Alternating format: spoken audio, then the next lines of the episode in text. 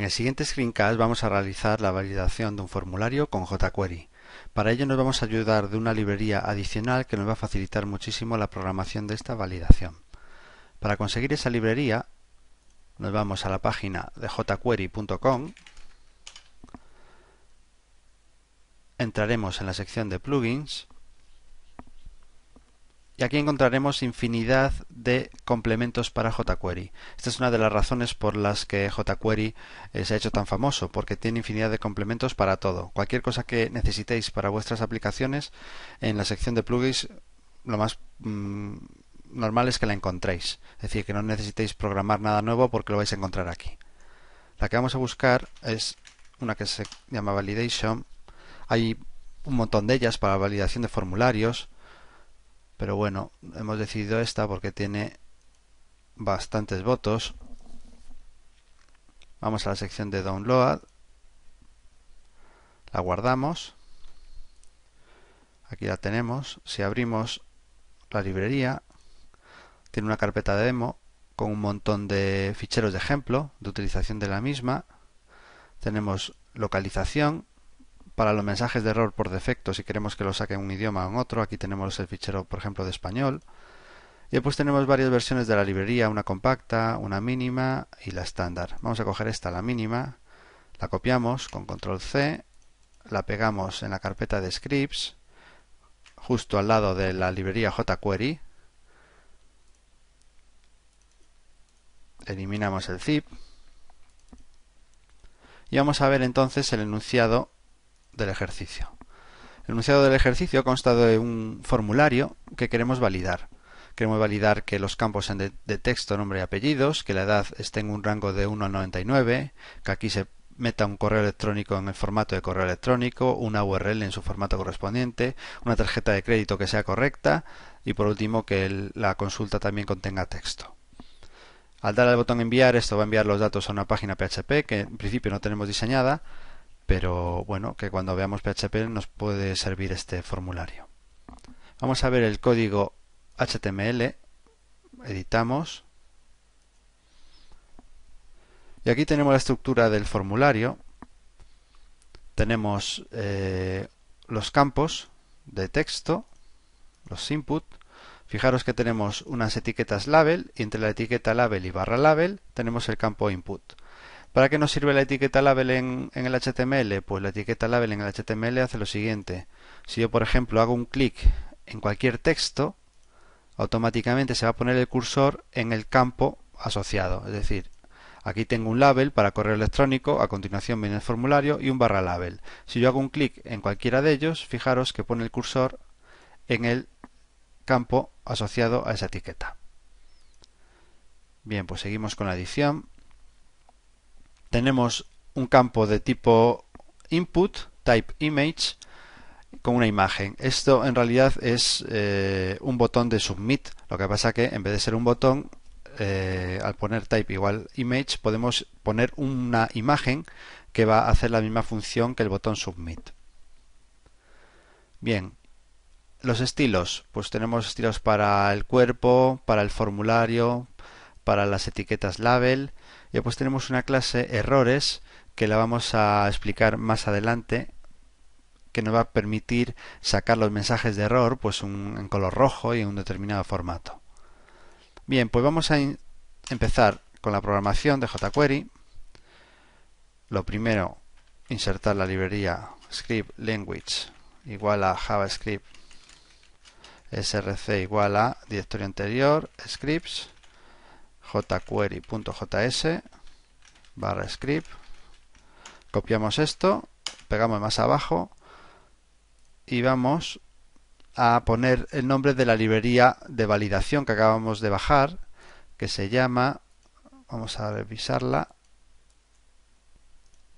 se llama jqueryvalidate.min vale pues la ponemos aquí Ahí lo tenemos. Bien. Entonces, para poder usar cualquier plugin de jQuery, la verdad que es muy sencillo porque simplemente hay que insertarlo en nuestro documento, al igual que hacemos con la librería de jQuery, fijaros aquí, insertamos el, plugin y después lo utilizaremos según se nos indique en el manual de dicho complemento. Vale, pues lo de siempre hasta que el documento document no esté completamente cargado. Aquí programamos una función y más abajo cerramos. Bien, ¿cómo funciona este plugin? En la documentación de la página web donde lo descargamos vienen todos los ejemplos y vienen todas las referencias de las funciones y demás. Pero bueno, lo que hay que hacer es, en principio, accedemos al formulario. El formulario tiene como ID formulario. Entonces pondríamos dólar, paréntesis, comillas, almohadilla formulario. Con esto estamos seleccionando el formulario. Y le decimos la función validate. Esta función tiene un montón de, parámetros. Uno de ellos es el siguiente. Abrimos llaves.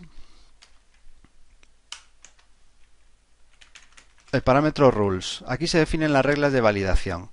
Pues abrimos las llaves para las reglas, lo cerramos más abajo. ¿Qué reglas podemos poner aquí de validación? Pues por ejemplo, que el nombre que sea un campo requerido. Coma. Que los apellidos también sean un campo requerido. Require que la edad que también sea requerido y que esté en un rango entre 1 y 99. Entonces, cuando tenemos más de un parámetro, abrimos llaves y ponemos requerido dos puntos true, coma, y el rango, dos puntos, 1, 99. Cerramos corchetes, cerramos llaves siguiente parámetro.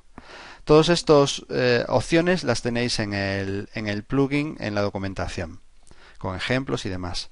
Por ejemplo, ahora el correo electrónico, el campo email, pues que también queremos que sea obligatorio y que además tenga el formato de correo. Entonces, como tenemos más de un parámetro, abrimos llaves, requerido dos puntos true y email dos puntos true. Ahora validamos la URL, comillas, URL, dos puntos, y la URL también va a ser obligatoria, require dos puntos true coma url dos puntos true. La tarjeta, comillas tarjeta, dos puntos, va a ser también obligatoria y formato credit card, dos puntos true. Y por último, consulta, también va a ser obligatorio cerramos las llaves. Fijaros que en el último campo no ponemos coma porque ya no hay más parámetros dentro de rules. Entonces cerramos la llave de rules, ponemos otra coma y pasamos al siguiente parámetro. El siguiente parámetro de la función validate sería messages, que nos permite definir los mensajes de error para cada campo que queremos validar. Entonces abrimos llaves, la cerramos más abajo y pasamos a definir los mensajes de error. Por ejemplo, para nombre podemos poner introduzca su nombre, por favor, apellidos, introduzca sus apellidos,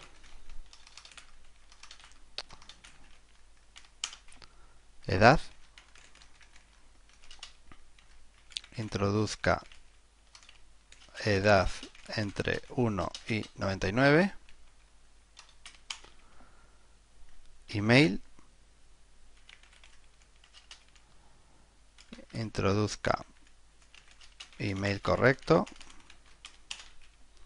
URL introduzca URL en formato http dos puntos barra barra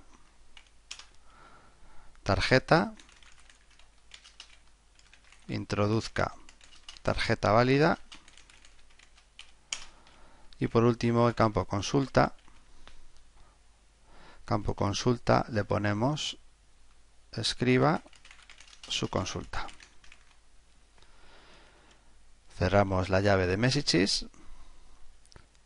Vamos a ver otro parámetro, el parámetro debug, que se puede indicar a true o false.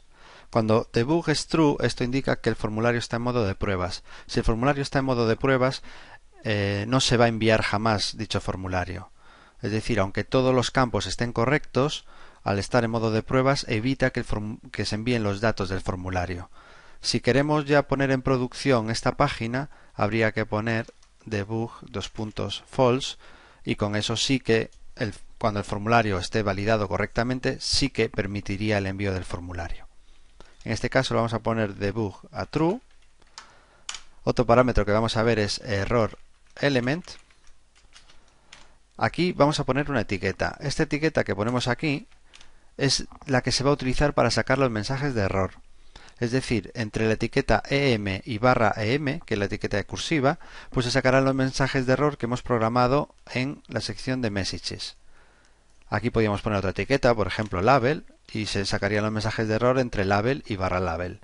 En nuestro caso vamos a ponerlo con em y para darle formato a esos mensajes de error vamos a indicar qué clase queremos que utilicen esos mensajes de error.